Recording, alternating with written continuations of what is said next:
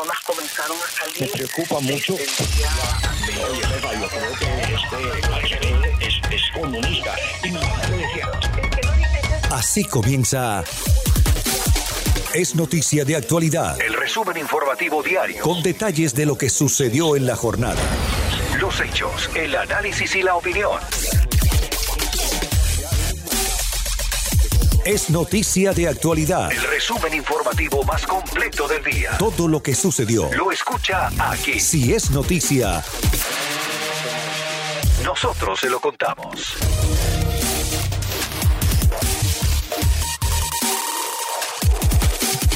¿Qué tal? Muy buenas noches a todos. Les saluda Karinés Moncada en este su espacio informativo Es Noticia de Actualidad. Usted de lunes a viernes ya eh, sabe que puede escuchar aquí todas las noticias más importantes. Si no tuvo chance de escucharnos durante toda nuestra programación que comienza bien tempranito, pues usted sintoniza Es Noticia de Actualidad y así usted va a estar al día en todo lo que acontece en todos los ámbitos, ya sea economía, política, cualquier tema de importancia y de información, usted lo puede encontrar aquí en este resumen informativo. Hoy es jueves 4 de marzo del 2021. Es noticia de actualidad. El resumen informativo más completo del día. A partir de hoy va a haber un solo uniforme para todos. En este país no hay presos políticos. Yo no me pienso vestir de común. Aquí hay que resistir. Aquí trabaja o te muere. Tú sabes, yo soy un plantado.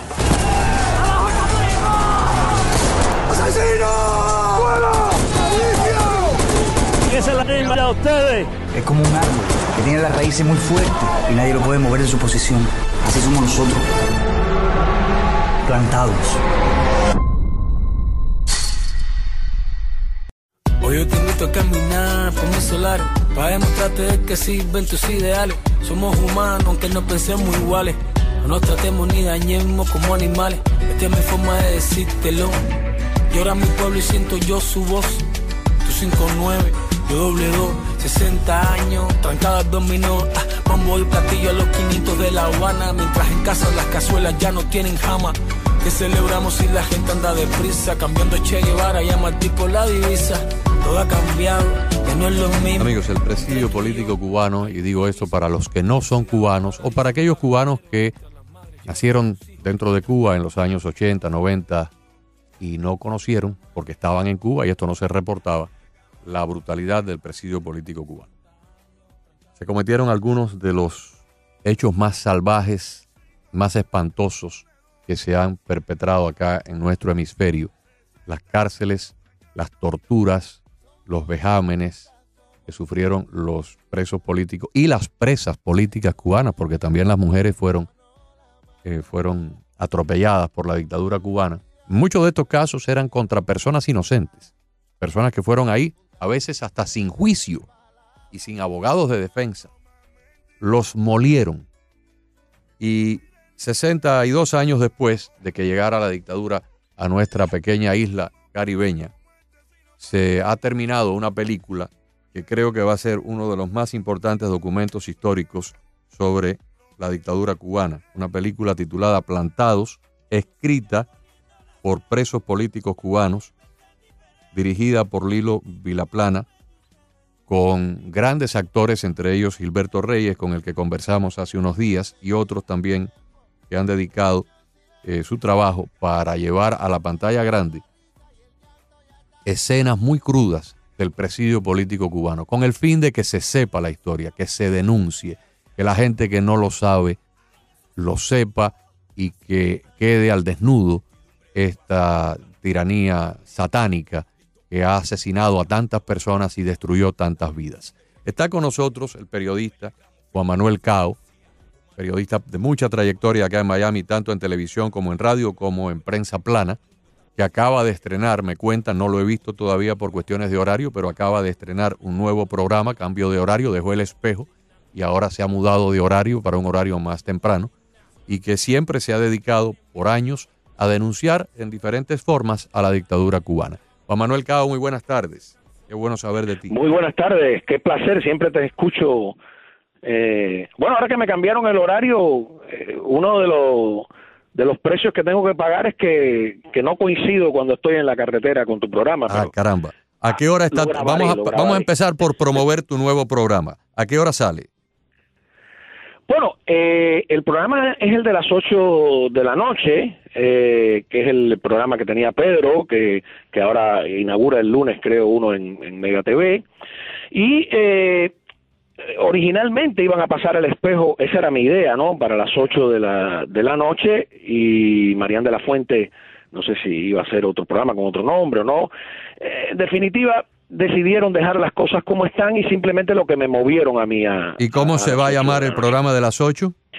No, se llama igual, los programas se quedaron igual. Marían está haciendo el espejo y yo estoy haciendo a fondo. Tú sabes que esos programas eh, hace tiempo que las empresas lo inscriben Sí, claro. eh, para precisamente si pasan eh, algún tipo de, de diferencias con, lo, con nosotros los presentadores, pues Que la empresa eh, tenga el- el- la, la patente derecho, o la- ¿no? el registro del, del nombre. Ajá, pasó así con A Mano Limpia, por ejemplo, cuando se fue Oscar.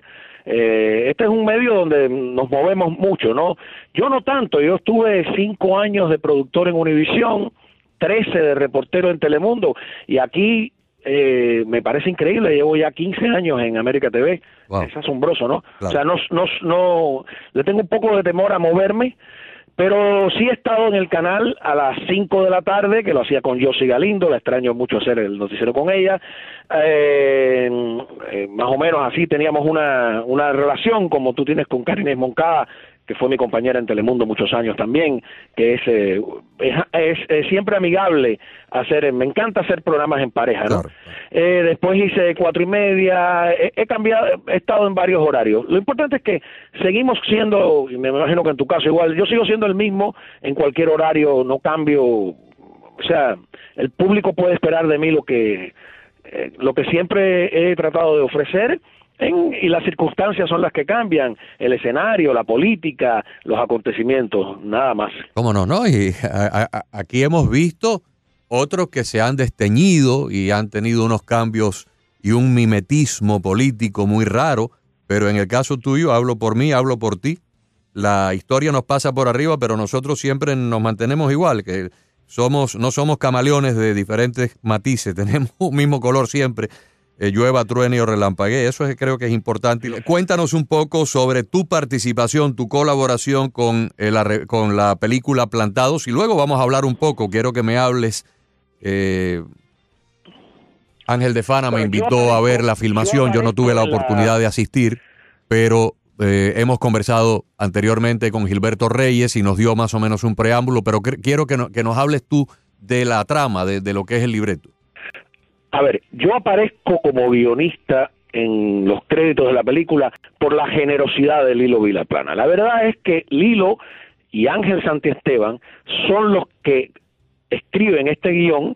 Ellos tienen una historia eh, que cuentan después de entrevistar a decenas y decenas de presos plantados y luego de estar con Ángel de Fana, con Ernesto Díaz Rodríguez como asesores que fueron presos políticos plantados, ellos escriben ese guion, yo entro al guion, la verdad es que Lilo me invitó desde el principio, pero yo estaba muy enredado, eh, cosa que lamento hoy en día, me hubiera gustado eh, estar desde el principio, pero es un orgullo para mí de todas maneras haber tenido la oportunidad de, eh, lo, lo que yo hice fue trabajar los diálogos. Los diálogos, eh, eh, de una punta a la otra de la película, yo los trabajé, pero ya existía un, diálogo eh, eh, base, so- eh, de manera que lo que hice fue reescribirlos. Esa es mi participación exacta. Estuve vinculado a partir de ahí en todo, eh, en, to- en la filmación, fui a todos los sets, fui a todas las filmaciones, le hice un poco de relaciones públicas, le busqué periodistas y vino cuando ya estábamos listos la pandemia y, y se detuvo, ¿no? Eso le dio tiempo al hilo quizás a hacer algunas revisiones extras, una segunda, tercera edición. La historia de la película es una historia eh, complicada porque los presos plantados, primero que es un preso plantado, para explicarle al público, un preso plantado fue aquel que se negó a entrar en el plan de reeducación, como le llamaron, que era un plan en el que tú renegabas de tus ideas, eh, muchos entraron en el plan y no renegaron, pero bueno, y eh, a cambio eh, tenías ciertas ventajas en el sentido de mayor número de visitas, eh, podías a lo mejor que te rebajaran la condena, era muy razonable que presos condenados a 30 años eh, o a la pena máxima inferior si no era fusilado, pues entraran en el plan de reeducación. Yo tengo a mi primo Andrés, Cra Andrés, Andrés Cao Mendiguren, que se quedó ciego en la cárcel y bueno, imagínate, era triplemente complicado y él entró a última instancia en, en el plan, pero sin necesidad de renegar de sus ideas. Pero hubo un grupo de, de presos, una minoría eh, doblemente heroica, que decidió no aceptar ningún tipo de plan de reeducación. Y esos presos le obligaban, querían obligarlos a quitarles el uniforme amarillo, y ponerles el uniforme azul que era el de los presos comunes. Ellos se negaron y por lo tanto estuvieron 10, 15, 20 y veintitantos años, algunos casi 30 en el caso, o, o 30 en el caso de Mario Chanes de Armas, en calzoncillos. Muchos estuvieron décadas sin recibir visitas, sin recibir una java eh, en, la cárcel, sin poder cartearse, tener comunicación con el exterior. Es, eh, eh, es un acto de heroísmo colectivo que la película trata de recoger y ellos querían, por supuesto, eh, eventos específicos de lo que vivieron que quedara ahí reflejado. Era muy complicado. Ángel Santiesteban y Lilo Vilaplana tuvieron una tarea de unir en una sola trama eh, muchas historias a lo largo de 30 años, como la zanja de excremento, como esa misma guerra de los colores de los uniformes, como, bueno, las golpizas, las palizas, cuando dinamitaron la cárcel de Isla de Pino, eh, y un lamentable y larguísimo etcétera. Eh, en ese sentido es una película dura, complicada, y que tiene en algún momento voces múltiples como la colmena de Cela, eh, como el famoso Fontovejuna, ¿te acuerdas, no? Que decían, ¿quién mató al comendador? Y decía Fuentovejuna, que Fuentovejuna es el nombre del pueblo. Uh -huh. O sea, eh, hablaban en una voz colectiva. Esta película, en cierto modo, habla en una voz colectiva y el guion, el guion verdadero lo hacen los propios presos. Qué interesante. ¿Cuándo la ponen en escena? A ver, la película se estrena el viernes que viene, creo que es. Ajá. Hay una conferencia de prensa el jueves en el marco de las, del Festival de Cine de Miami, donde compite la película, ¿no? No es una película para competir, el objetivo no es ganar premios, es otra cosa. Eh, el, tengo entendido que el mecanismo del Festival de Cine es que ellos ponen a la venta los tickets, si tú llenas un teatro, te abren otro, si llenas un segundo, te abren otro. Bueno, han tenido que abrir siete salas de cine que se llenaron en 48 horas. Qué maravilla, qué buena te, noticia. Te imaginas la expectativa, ¿no? Claro. Y después va a los cines comerciales, algo muy difícil para una película hecha fuera de una de las grandes empresas cinematográficas. Por supuesto. Eh, y de las distribuidoras. Eh, va a las salas de cine, por lo menos en Miami, Nueva York, Puerto Rico, eh, que es una gestión eh, bastante complicada que yo no estoy al tanto. Yo creo que el hilo es el que sabe más bien cómo funciona esto, ¿no? Yo creo que tiene que ver mucho el prestigio del hilo que, viene de tener una carrera cinematográfica, eh, sobre todo director de series de televisión en Colombia, que se empeñó en Miami en, en hacer primero cortometrajes. Lilo y yo hemos colaborado en varias cosas ya. Colaboramos en la película eh, que se filmó clandestinamente, es un cortometraje que se llama eh, Irene en La Habana, que es una española que va a Cuba, a la cabaña, etcétera, a la Feria del Libro. Eh, participé también en, en, he escrito obras de teatro que Lilo ha dirigido, una que se llama Balceros, otra que se llama El Gogó, en el, para el microteatro. Teníamos unos monólogos a punto de estrenar cuando vino la pandemia, o sea que nos hemos entendido muy bien en esa cosa de, de escribir y tengo siempre que darle eh, al hilo las gracias por venir a Miami, donde todos decíamos no se puede, es imposible, y, él ha demostrado que es posible. Empezó haciendo esos cortos eh, como la, la Casa Vacía, por ejemplo, y donde se reproduce un acto de repudio a las damas de blanco que parece real. Muy, Lilo es muy bueno creando ambientes. Eh, yo digo que es como una suerte de escenógrafo eh, frustrado o no frustrado porque porque las hace en la obra que yo escribí sobre los balseros él para el microteatro, él puso una balsa en medio del, del, del escenario. del contenedor y la balsa se movía, salpicaba al público. Eso es muy imaginativo, ¿no, Lilo? Y él reprodujo, reprodujo la cabaña. Eh, no voy a, develar el truco, ¿no? Pero hay partes que están filmadas en Puerto Rico, eh, pero todo el interior de la cárcel es escenografía. Es asombroso cómo él logra. Yo que estuve preso en la cabaña, ese es otro detalle. Dos de los guionistas eh, fuimos presos de verdad y estuvimos en la cabaña, que es Ángel Santiesteba, que vive en Cuba, que es un opositor hoy en día, y en el caso mío también estuve ocho meses allí, y, y yo me quedé asombrado de la manera tan realista en que él reprodujo eh, lo van a ver en la película. No hay quien diga que eso es escenografía. Ah. Es, una, es un trabajo. ¿Qué edad tenías tú, Juan Manuel, cuando te encarcelaron? 19 años tenía yo. 19 años. 19 años. Y te encarcelan por, por antisistema, o sea, por anticomunista, por anti... Me acusan de, de escribir literatura subversiva. Eh, es un delito que se llama propaganda enemiga. Primero en Villamarista me acusaron de desacato, que es de lo que están acusando ahora algunos de los de San Isidro, que es ofender a la figura de, de, del dictador en jefe ajá, eh, y entonces, ese, pero después el fiscal lo subió a propaganda enemiga, que, que es mucho más grave porque son ocho años de cárcel, de uno a ocho años, y desacato de uno a tres, o de seis meses a tres, no recuerdo bien.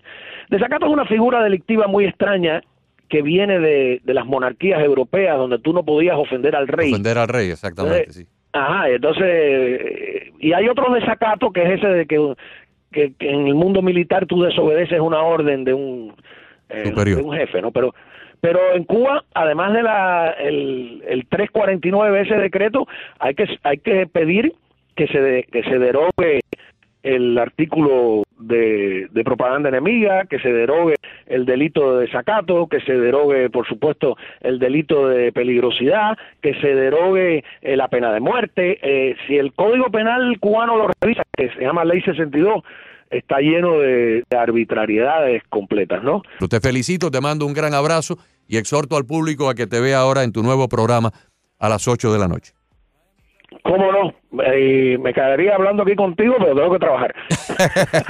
a mí me quedan 45 minutos de trabajo. ¿Cómo no? Un abrazo. Ok, un abrazo. Gracias a todos. La información para poder enfrentar los cambios que se avecinan la encontrará aquí.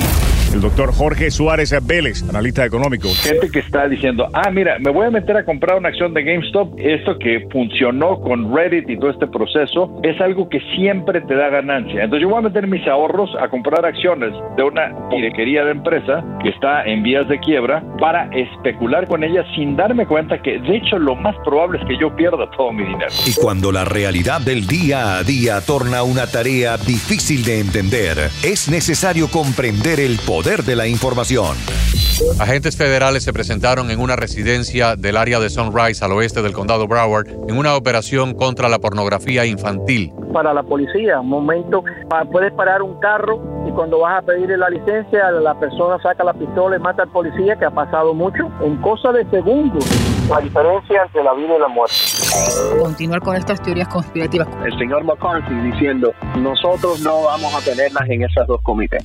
Actualidad Radio 1040 AM. Para todo el sur de la Florida y 103.9 FM para la ciudad de Miami. Para la ciudad de Miami. está diciendo esta señora lo que ocurrió en Parkland.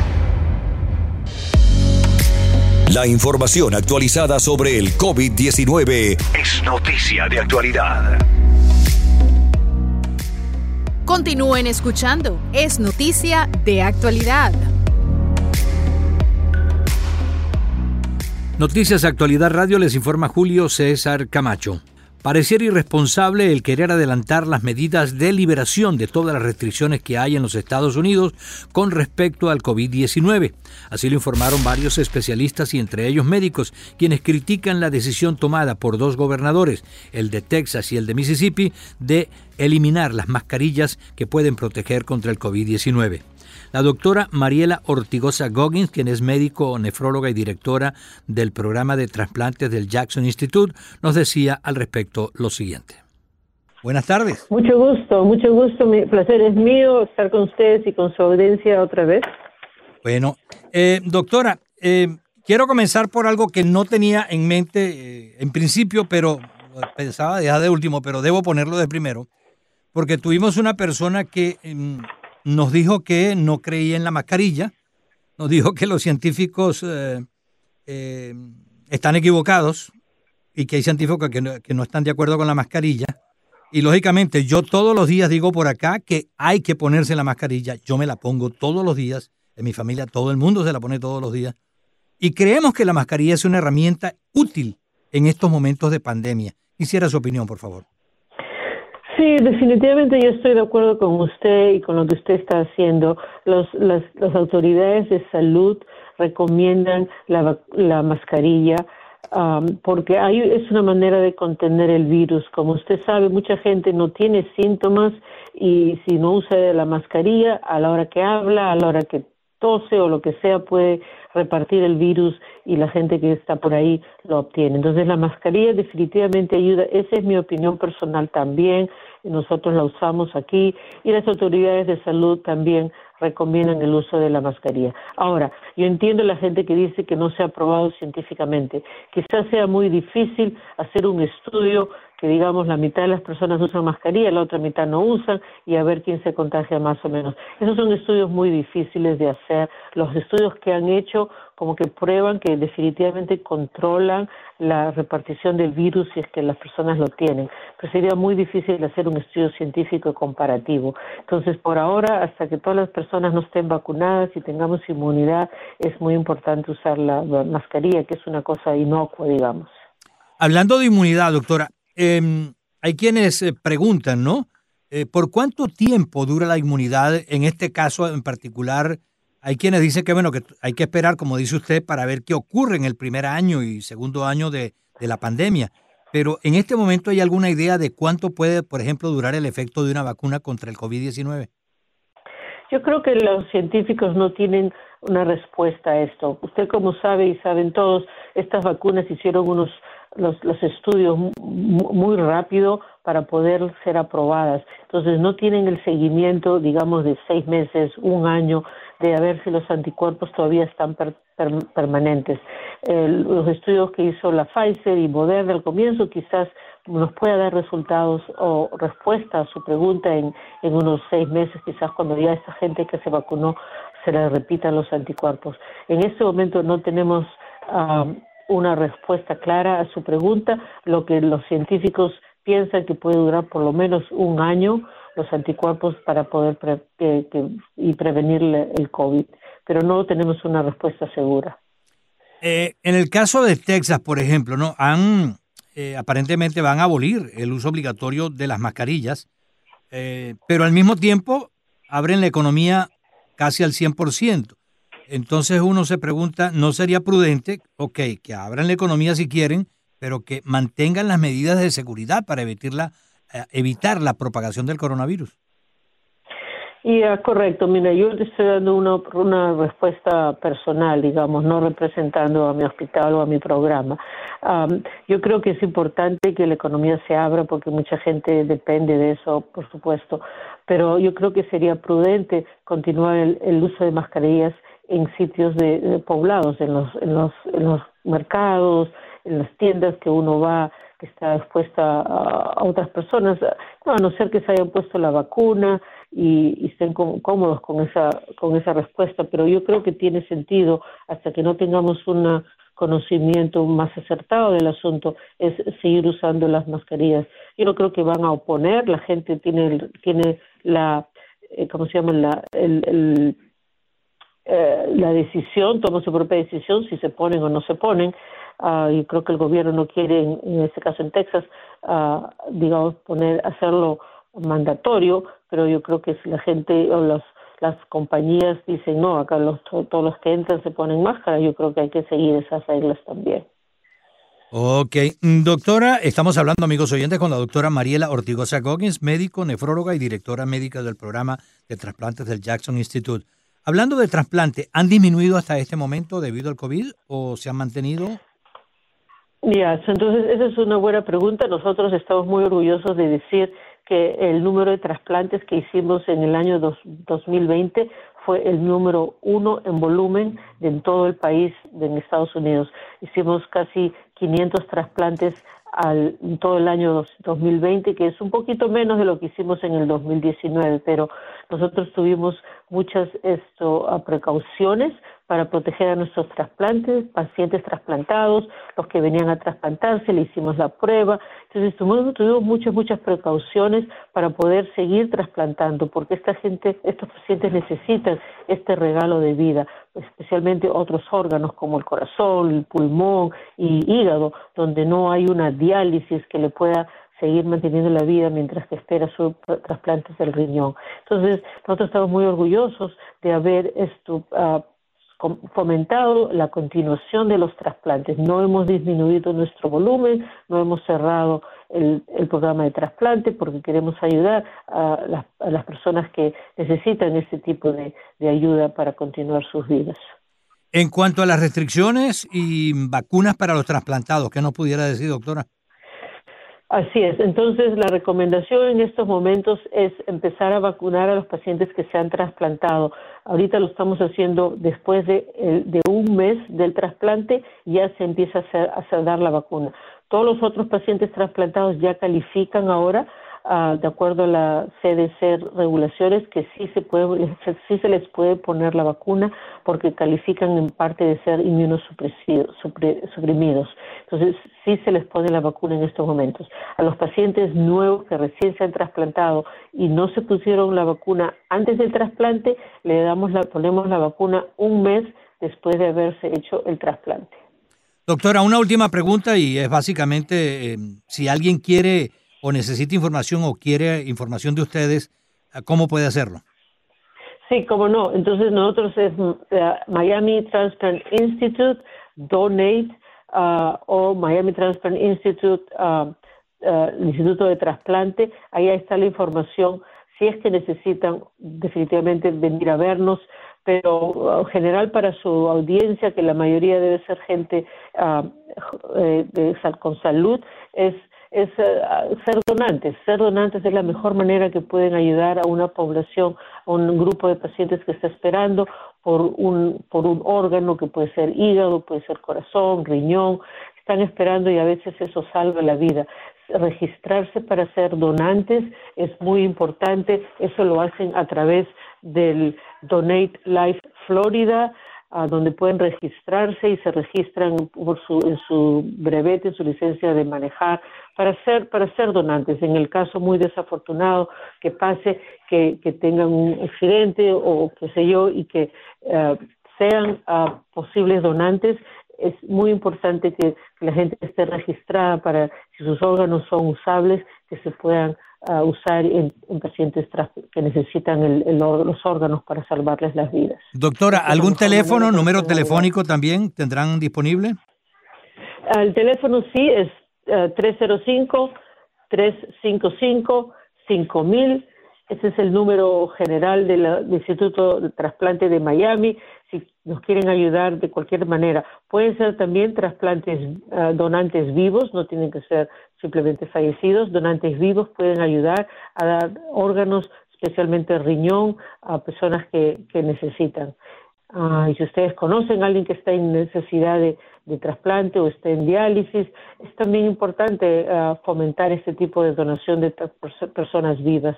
Ah, hay mucha información en, el, online para que se sepan si son, son o no candidatos para donar. Ok. Muchísimas gracias, doctora. Como siempre ha sido muy amable y le deseamos que tenga una feliz tarde. A ustedes también, por favor, continúense cuidándose y ojalá que puedan tener, ponerse la vacuna. En ese aspecto yo, yo recomiendo apenas se les ofrezca la vacuna, dependiendo de su edad, se las pongan porque es muy importante, la única manera en ese momento de combatir esta pandemia que nos ha afectado tanto era la doctora Mariela Ortigosa Goggins, médico nefróloga y directora del programa de trasplantes del Jackson Institute. Les informó Julio César Camacho.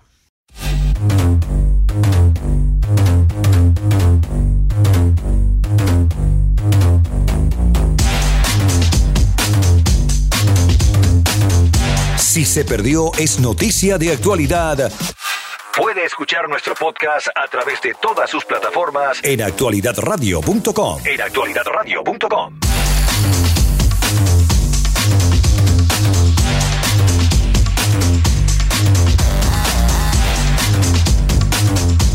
Es noticia de actualidad.